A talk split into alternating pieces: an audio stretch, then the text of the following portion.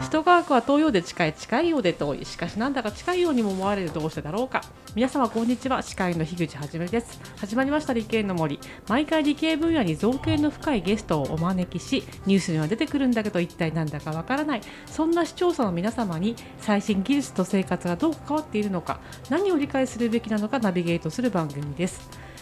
はい、えー、今回3回目になります。ゲストにデジャナリスト手帳評論家歌手立上達彦さんをお迎えして年末年始手帳を考えるをテーマにお話していきたいと思います。立上さんこんにちは。こんにちは。よろしくお願いします、はい、よろしくお願いいたします。はい、えー、第3回目はい、えー、紙の手帳を使うメリットについてを前半お話しさせていただきます、えー、後半は、えー、紙とデジタルの違いについてお話を伺っていきたいと思っております。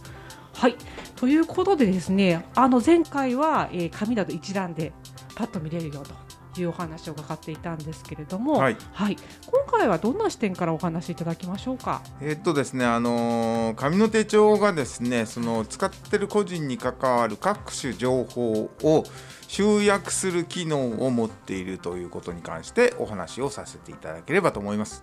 はい、各種情報を集約する機能。はい。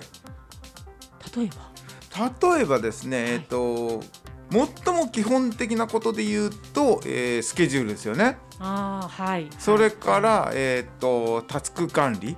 うん、やるべきことの管理ですよね。まあ、こういうことも、まあ、手帳のどっかに書いて、うん、えー、記録をしておくと。でこれに加えてだから最近の手帳で言うとですね、えー、やりたいことのリストとか、はい、見たい映画とか DVD とか、読みたい本のリストみたいなものがですね記入欄としてあらかじめ用意されてるんですよね。なるほど、ね、はいはい。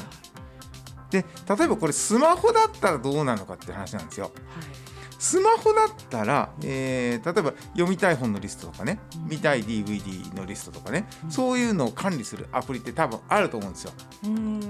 そうですねはいね、クラウド上にね。クラウド上にあったりするし、ね、でそれをだからアプリを通して見ていったりはするんですけれどもだ手帳の場合はそこまで大げさでなくてもですね、はい、えー、開いてすぐ確認をして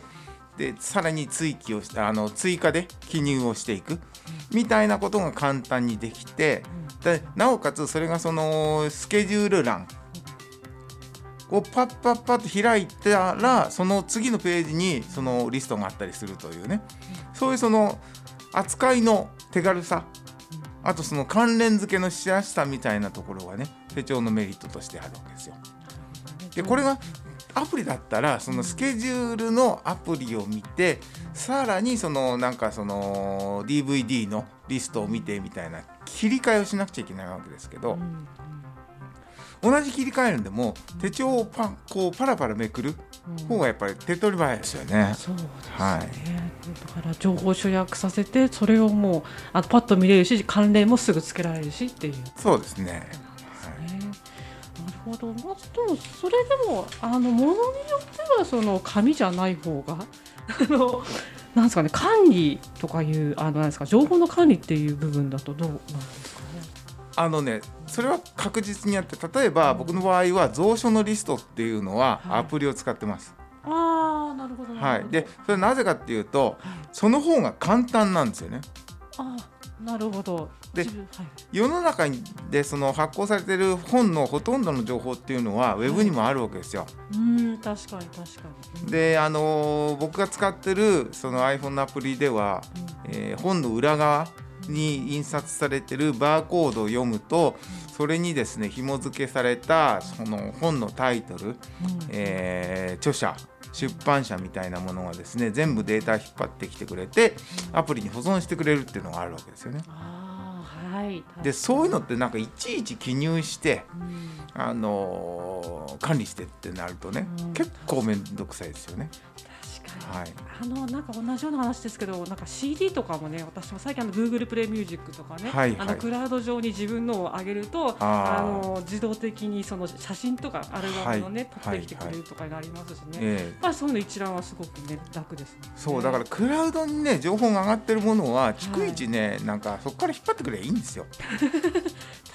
自分でねなんかこの書いてね、ちょっとまあ先ほどの話にまあ戻るんですけれどもその自分の情報を集約していくっていう話の中で、はい、確かに最近のってあの自分のなんかやりたいこととか目標とかとか、ええ、あとまああの見たい映画とか見たい本あの読みたい本とかそういうのを書くようなねあの欄があって、まあ、今まで企業が発行してきた、まあ、立上さんがおっしゃっているあの言葉で言うと年玉手帳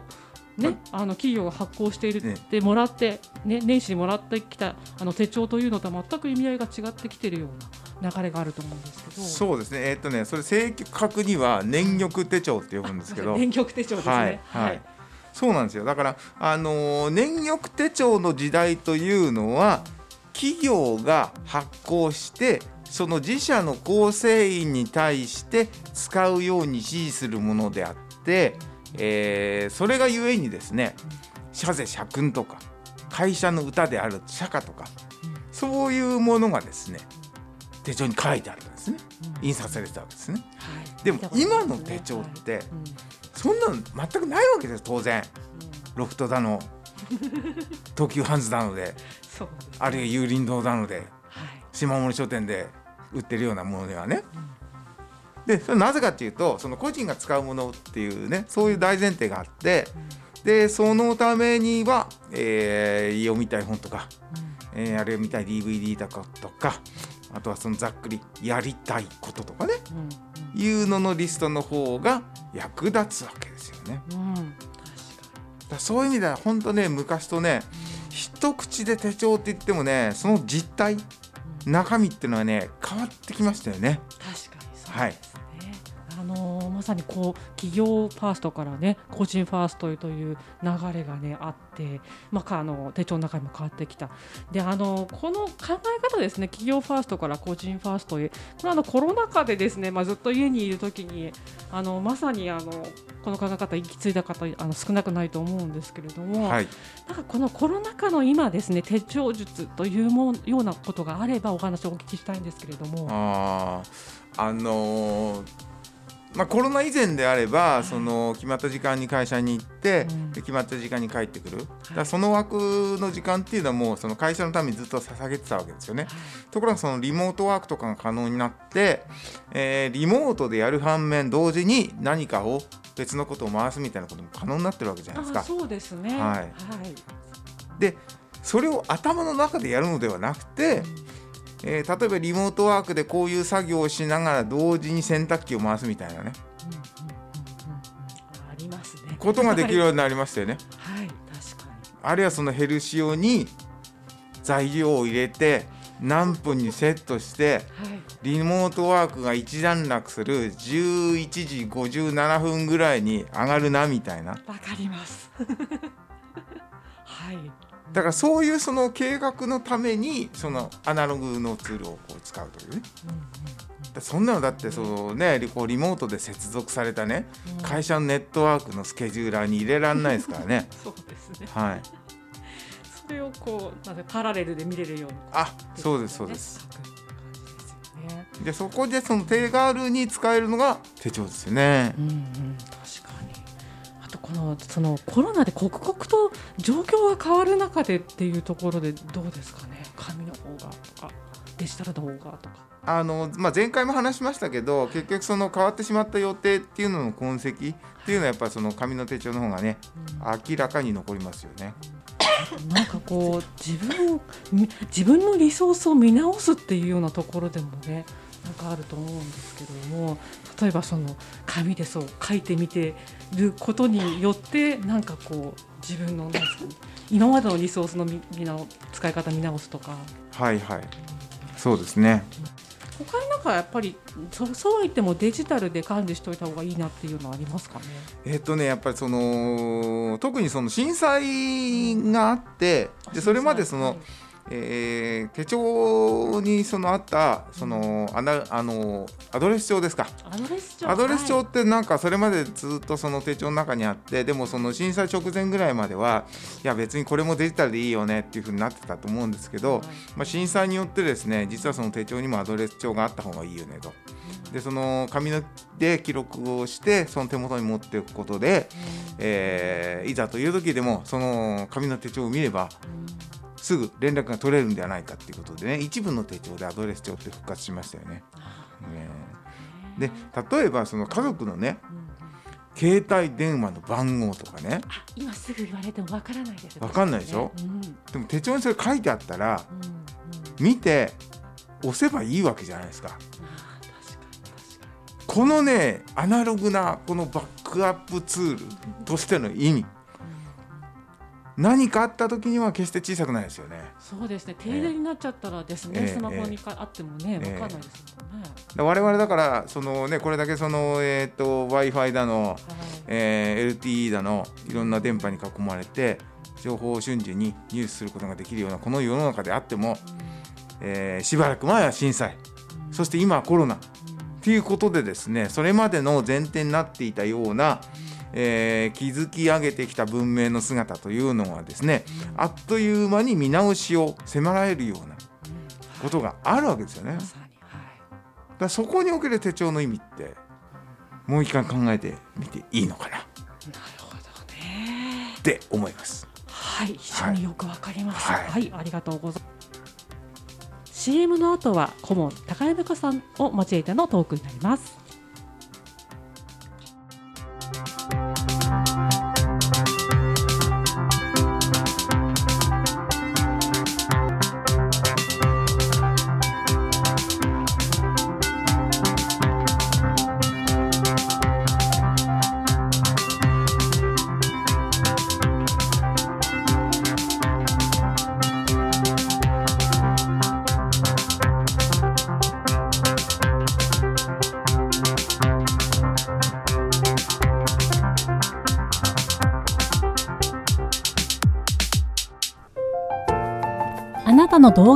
すると企業からあなたに面接依頼が届きます。逆指名型就活サイトスタートライン。TSE は鎌倉 FM を応援します。マイナンバー管理システムの老朽化。ご相談は新クライアント総研へ。新クライアント総研は鎌倉 FM を応援します。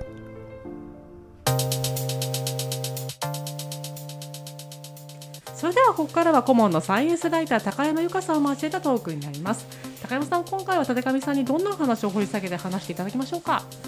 こんにちは高山由香ですこんにちは今回の後半パートではですね現代における手帳の意味デジタルとの違いについてということの中で手帳の構造についてあの詳しくお話を伺いたいなと思います。はい。よろしくお願いします。よろしくお願いします。まずえーと、皆様もお気づきかと思うんですが手帳っていうか手帳ってそもそも紙を束ねた、まあ、ノートのある一つの形なんじゃないかしらというところから始めたいんですが、はい、ノートと手帳の違いって実際どこになるんでしょうか？えっ、ー、とね構造的にはほぼ一緒ですよね。はい。で例えば作ってるメーカーとかも一緒なわけですよ。あそうですよね、はいはい、じゃあ何が違うかっていうと、はい、そこに時間軸が入ってるかどうか。時間軸。はい。時間軸。それはカレンダーがついているとか。ああそういうことです。そういうことです、ね、そういうことです。はいあのだからえっ、ー、とまあ普通の横罫のノートだと、はい、まあ横罫があってそこに文字を書くようになってるわけですけど、はい、その経線の代わりに、えー、何月何日から何月何日までみたいな予定記入欄という時間軸が入ってるのが手帳なんですね。なるほど。はい。だから印刷されてる経線の違いといえばそれまでなんですよ。そうですよね。はい。うん、ただ横系のものにはそこには時間軸は入ってない。はい。はい、入ってないんですけど。そこにその、えー、例えば数字とか入れて、えーと、とやるとちょっと手帳っぽくなるわけですよね。はい、えー、例えば朝の9時から夜の9時までの数字を書いたらなんとなく手帳っぽくなるなりますねでこれが最初から印刷されてるのが手帳なんですよ そう確かにそれだけなんですか。それだけです。それだけなんですけど実はその背景には、えーと前々回にお話ししたようなグレゴリオ歴ままた来ましたグレゴリオ歴はい、グレゴリオ歴というですね、まあそのえっ、とまあ欧米先進諸国で使われているそのキリスト教に由来する、えー、暦の体系というのがあって、えーその暦の体系に準拠したカレンダーが印刷されている。それが手帳なんですね。なるほどはい。そそれとあのデジタルと紙の手帳と違うところっていうとえっとね一番大きなのは、えっと、デジタルっていうのはその一日の見方っていうのを変えることができるんですね。ああはい。だ例えば Google カレンダーで1日表示にするとかはい。1週間表示にするとかうん。1ヶ月表示にするとかっていうのは、えーパソコンでもスマートフォンでもできるわけですよ。はいで例えば、えっと2月15日の予定記入欄に何か記入したとしたらそれはその見方を変えても同じ情報が書いてあるわけですね。はい。はい、ところが手帳の場合はですね、うん。えー一般的な手帳の場合は月とうん。それから週のページがそれぞれあってですね、あまマンスリーウィークリーってやつあそうですねそうですウィマンスリーウィークリーっていうのがそれぞれあって2月15日にの3時に例えば会議があるとしたら、うん。その同じ予定をですねそれぞれのページに書いておく必要があるわけですよ。あはい。だから、えー見方が変える見方を変えるその度にその、えーそれぞれの記入ページに書かなくてはいけないというね。いうことがあるわけですよね。それゆえにその月のページと週のページの使い分けのルールみたいなものがはい。必要になったりはするんですが、はいはい。まあそういう違いありますよね。アナログの手帳大好きではい。私今でも愛用しているんですけれども、はい一つだけ不便だなって思ってることがあるんですね。はい。あの月間ページマンスリーのページになんか約束事を書いてあって、はい。でそれをウィークリーのページに移し忘れてしまってはい。はい。すっかりそれを忘れてウィークリーのページを見て別の約束と重なっちゃったりとかしてはい。あやっちゃったなっていうの時々あるんですけれども、はい。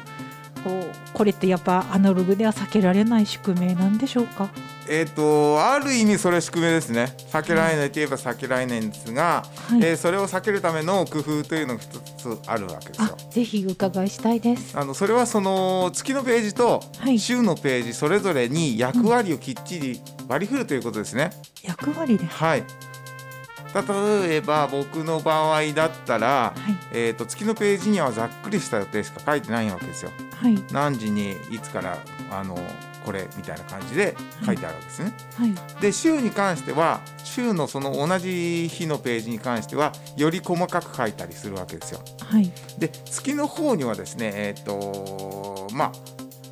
その結果とかねうん。実績とか、はい。そういうことを書くっていうね役割をねはい。振ってますよね。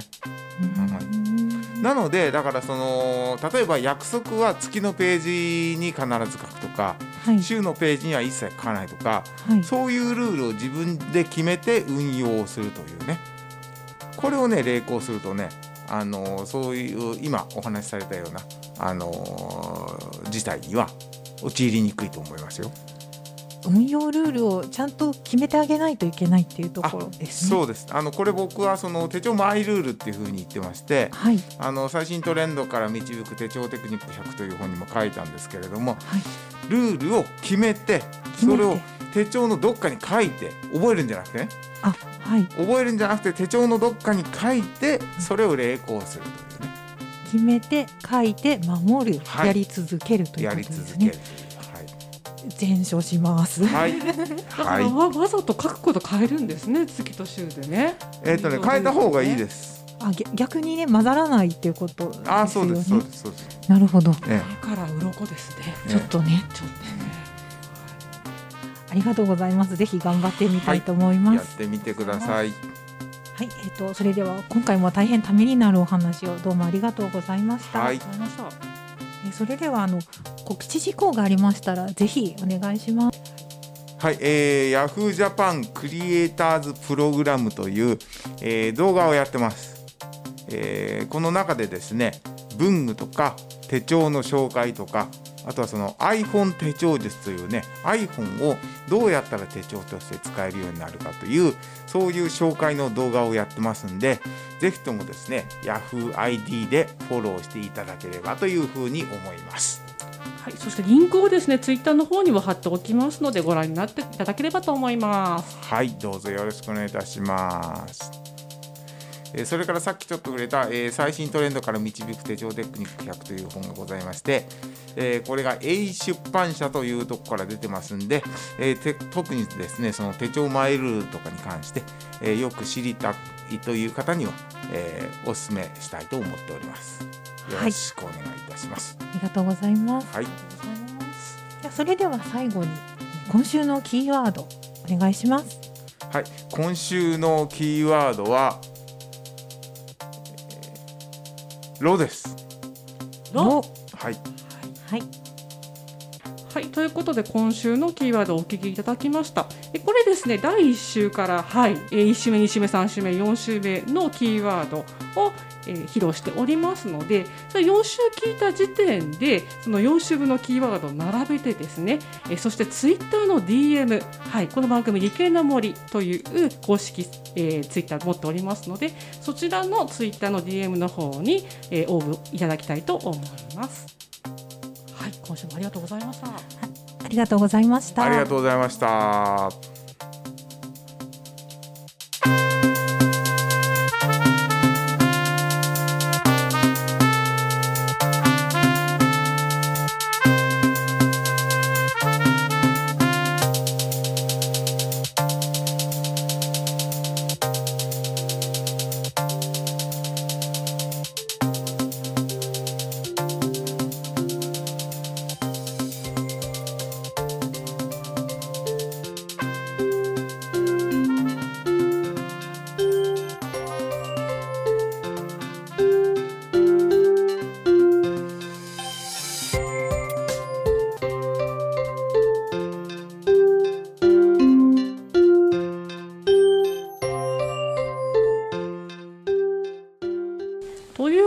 ですねあの紙の手帳のですね役割、えー、各種情報を集約していくとかですね、まあ、個人ファーストあ企業ファーストから個人ファーストの流れがあるとかいうあのといったお話とあとですね、まあ、後半の方ですねあのノートに時間軸 OS を入れるとという手帳の構造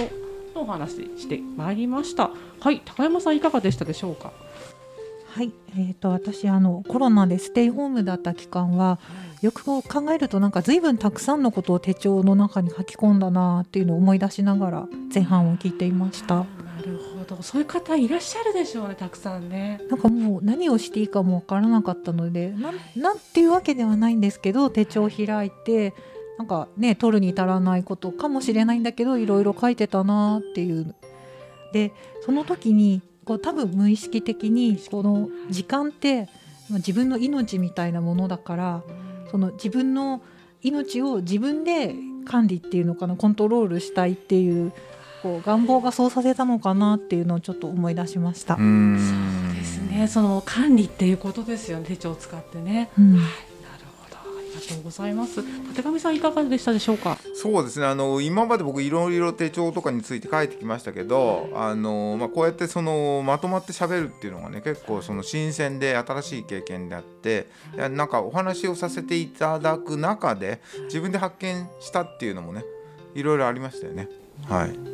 ほど。うんでもなんかやっぱりあのゲストさんの中でもねあのこうやってあのまとめて話すことであのね、発見があるとか新しい概念を思いついたとか、うん、ね、そういう方もいらっしゃるのでねなかなか面白いところですよね。最近よく言ってるんですけどいやまあ2年ぐらい前からよく言ってるんですけどやっぱりねその手帳は昭和だとか言ってる人いるわけですよ。はい、ね？で僕はだからその人たちに言いたいのはお前の頭が昭和なんだよと。なるほど。いうことですね。っていうかねその昭和の手帳っていうのと令和の手帳は全く違うものですよ。別物だと。でそれは先ほどその樋口さんがおっしゃったようなねその企業ファーストから個人ファーストだっていうこともそうだしあとその記入欄のね中身っていうのはやっぱ違いますよね。あとはそもそもその企業から与えられる手帳だったものがですね最近はそのハンズだのロフトなのでねあの文具店だったり、えー、大手量販雑貨店だったりで購入するようになってるものになってるわけじゃないですか。まあ、そういうところも違うし、あとやっぱりその目的が違うわけですよ。そもそもその電力手帳というのはその企業がその従業員に対して配って使うものだったわけですけど今の手帳はまあそういうものも残ってはいますけれどもあのロフトさんなりハンズさんなりで売られてるものっていうのはねやっぱりその使い手個人にその役立つような記入ページっていうのがねまとまって、えー、それで一冊の手帳になってるんでねそういうね違いはある。ええ、企業がその働いている人たちを管理するっていうところから、ええ、あの個人が自分のリソースとか時間を管理するっていう中でもそうですね。変わってきてるから、はい、その中でもあの手帳の役割は全く変わってきてそうですね。ね。はい。ありがとうございました、はい、はい、それでは第3回ありがとうございました。ありがとうございました、ありがとうございました